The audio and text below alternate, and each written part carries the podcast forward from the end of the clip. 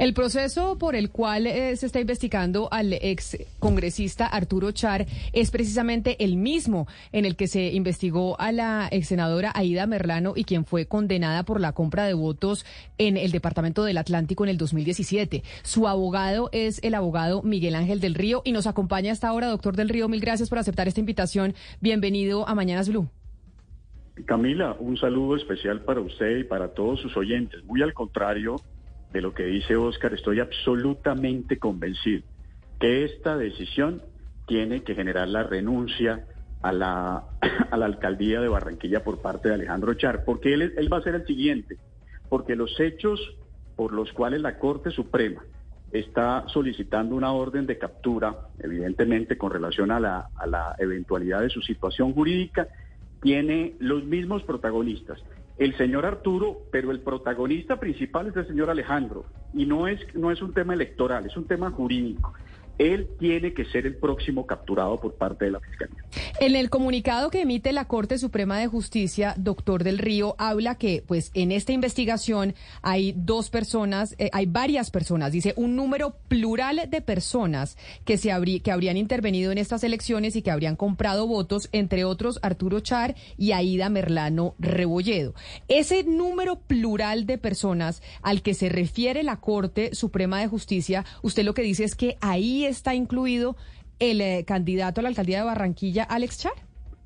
Así es, tal cual, eh, Camila, como usted lo está advirtiendo. Ahí están Alejandro Char, Lilibet Ginás, Julio Gerlain, todas las personas que participaron en el escándalo de Casablanca. Lo que pasa es que la Corte sí ha tenido los cojones para hacer una investigación como se debe hacer, por lo menos en esta etapa preliminar, lo que no ha hecho la Fiscalía y ha sido nuestra gran molestia con la Fiscalía.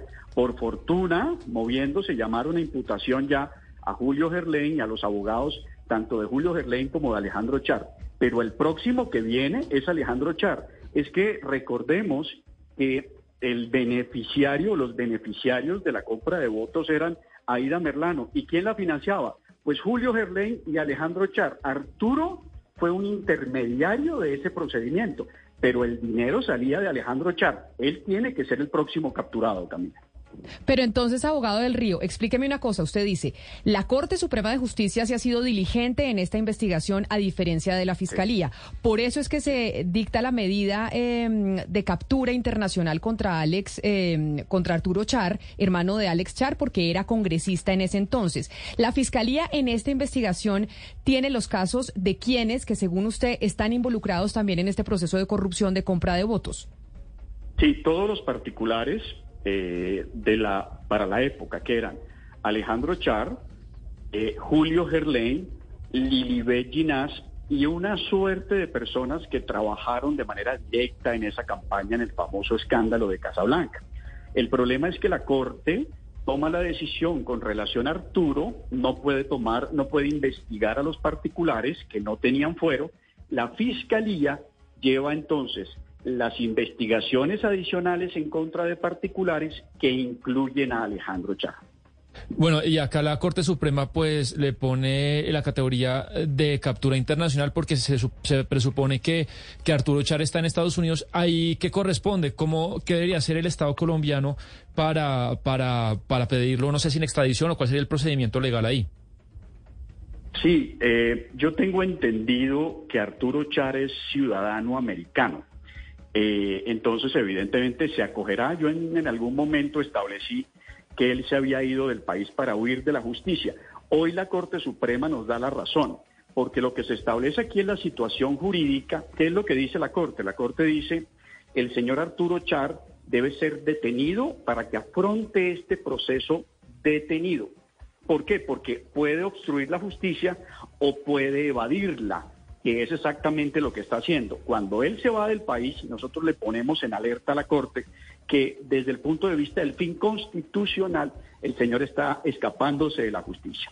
Entonces, evidentemente, lo que tiene es que el gobierno colombiano, a partir de ese momento, establecer las alertas para que el señor sea capturado de manera internacional y regrese entonces al país, dependiendo de dónde se encuentra. Si se encuentra en los Estados Unidos, pues seguramente se acogerá a su criterio que él es ciudadano americano. Si se encuentra por fuera de los Estados Unidos, entonces será requerido para que sea o bien deportado o bien extraditado a Colombia. Doctor del Río, ¿usted cree que con esta orden de circular roja de alguna manera se empieza a desmoronar ese, eh, no sé cómo llamarlo, tal vez ese mito de que la familia Char es intocable? La familia Char dejó de ser intocable desde que Aida Merlano llegó a Colombia. Cuando Aida Merlano aterrizó en Colombia, yo establecí que tiemblen las mafias del Caribe, porque aquí había un mito, y el mito era, es que Aida Merlano no tiene pruebas, es que está condenada por concierto para delinquir. Entonces, ¿con quién se, concertó?